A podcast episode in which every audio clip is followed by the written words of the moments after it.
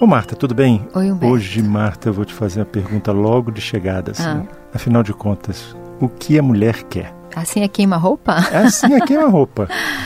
Humberto, você sabe que o Freud já dizia que ele não conseguia entender a mulher?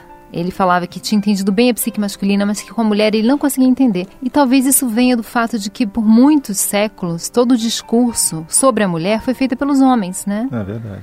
É verdade. Então a, a fala da mulher pela mulher ficou meio ocultada, meio sem voz, né? Dependendo até no teatro, nas representações, o homem representava a mulher. A mulher não tinha voz, né? É, exatamente. Mas Chegava sabe que tem ponto. uma história da, lá da, daquele universo de Rei Arthur e a Távola Redonda que dá uma resposta para isso? Puxa, Você conhece a história? puxa longe, hein? É. Só tô falando porque isso aí é século XII, que começa o que eles Pois chamam é. ciclo arturiano. E tem uma história sobre isso. Conta-se que Rei Arthur estava com. Foi ameaçado. Tinha um problema com, com outro soberano, outro rei, Uhum. que ameaçou matá-lo se ele não pudesse dar essa resposta. E quem sabia a resposta era uma bruxa, uma feiticeira horrorosa que sabia dar essa resposta. E aí o rei Arthur vai e pede para o cavaleiro mais leal a ele para ajudar nessa missão. E o cavaleiro sai atrás dessa bruxa horrorosa, medonha, que sabia a resposta Para poder salvar o para rei Arthur. salvar o rei. É. Aí quando ele chega lá e fala com a bruxa, né? Ela fala assim: "Eu vou dar a resposta, mas só se você se casar comigo". Aí ele engole em seco, né? Porque ela é uma bruxa medonha, horrorosa, Uhum. mas ele é muito leal ao rei e para salvar a vida do rei, ele aceita a proposta dela.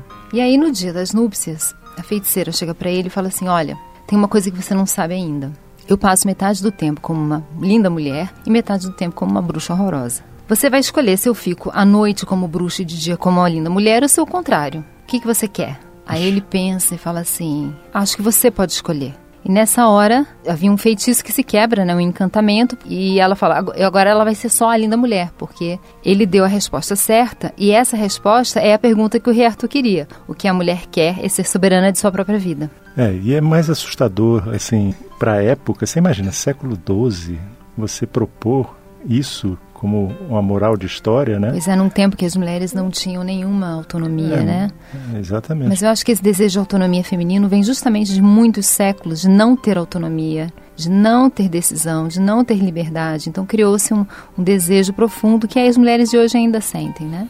Então assim, as mulheres são diferentes, elas querem muitas coisas, mas eu acho que esse é, um- é uma coisa que une as mulheres, nesse desejo de, de ser a soberana sobre a própria vida.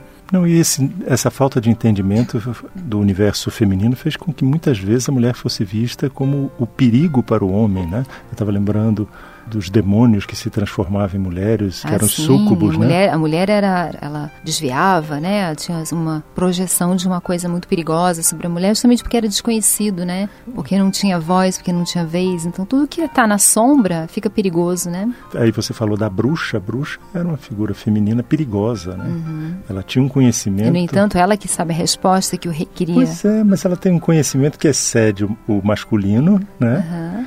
E aí se torna ainda mais assustadora, né? Aí você vê quando, quando a resposta é dada, ela não é mais horrorosa e assustadora, Uhum. né? Quer dizer, ela de verdade era uma pessoa desconhecida para aquele homem. Exatamente. É.